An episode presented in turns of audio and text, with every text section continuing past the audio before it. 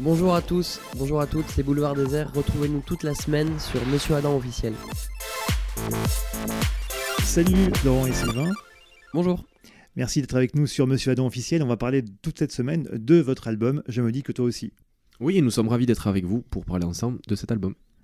Alors, comment ça va déjà pour commencer? Ça va très bien, ça va très bien. Euh, Florent aussi? Oui, ça va très très bien. Alors, je me dis que toi aussi, c'est votre quatrième album, euh, trois ans après Bruxelles. Vous vous sentez comment aujourd'hui et, pourquoi ce titre d'album? Je me dis que toi aussi Je me dis que toi aussi, c'est un peu le résumé de ou la conclusion plutôt de, chaque chanson. Quand on écrit euh, Ne me déteste pas, quand on écrit Je suis tellement banal, quand on écrit La vie est une fête, etc. En fait, euh, c'est un jeu première personne du singulier. Et évidemment, en fait, quand on écrit des chansons et quand on parle de soi, à la fin, on se demande à qui ça peut bien parler. Et je crois que ça peut parler à tout le monde parce qu'il y a, y a- il y a vraiment rien qui est, qui est plus universel que ce jeu, quoi. Donc, euh, donc on, on a des, des trucs à dire, on a, on, a, on a fait des choses, on se sent de, de telle et telle manière, et puis on se dit que, que vous aussi. C'est quoi la genèse de cet album? Comment il a commencé? Vous avez travaillé comment? En fait, pendant deux ans de tournée euh, Bruxelles, on a, on a stocké euh, ici et là des, des bouts de, de texte, des bouts de musique. Euh, et quand on s'est retrouvés, c'est euh, en septembre dernier, c'est les premiers trucs qu'on s'est fait écouter. Donc il y a Flo, quand je dis on, c'est Flo, Jérém, Jeannot et moi, tous les quatre. Et, euh, et finalement, en fait, on a gardé très peu de choses de ce qu'on avait mis de côté. Quelques trucs évidemment, mais la plupart du temps, en fait, on est parti de, zéro, de l'inspiration du moment. Euh, la vraie genèse, c'est euh, on a fait un album qui a cartonné, on sait pas trop pourquoi évidemment, ça s'appelle Bruxelles. On avait envie encore une fois de mélanger les, genres, de mélanger les styles, de faire ce qu'on voulait, quitte à surprendre, quitte à prendre un risque aussi. Et puis c'est ce qui, est- c'est ce qui a, a donné, je me dis que toi aussi.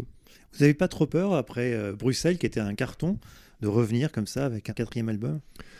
Non, non, on n'a pas peur, euh, dans le sens où ce qu'on a fait pour le coup, c'est c'est vraiment, euh, c'est vraiment nouveau. On a, on a vraiment insufflé une, une vague de fraîcheur, euh, en tout cas, il nous semble, euh, dans cet album-là.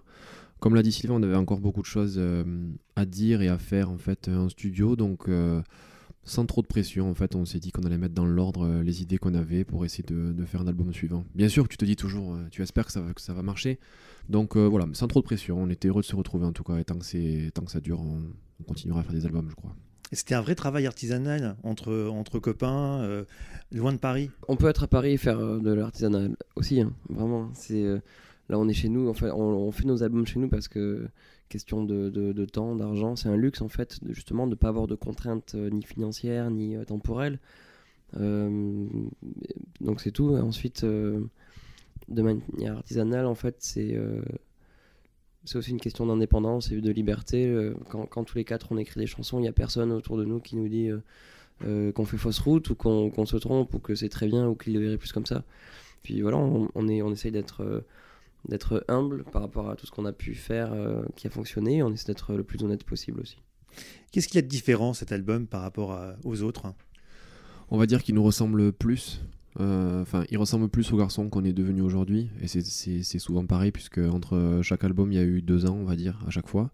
Mais, mais voilà, c'est un album qui nous ressemble beaucoup, avec les influences euh, qui nous bercent au quotidien. Donc, euh, et quelque chose de plus frais, je pense aussi, que, que l'album d'avant. Mais bon, en même temps, je te dis ça, mais euh, si on en fait en 2020, il sera plus frais que celui de 2018. Mais celui qui nous ressemble le plus, pour bien répondre à ta question. D'accord. On va faire une pause pour aujourd'hui. On va se retrouver demain pour poursuivre cette interview et découvrir votre quatrième album. Je me dis que toi aussi. À demain. À demain.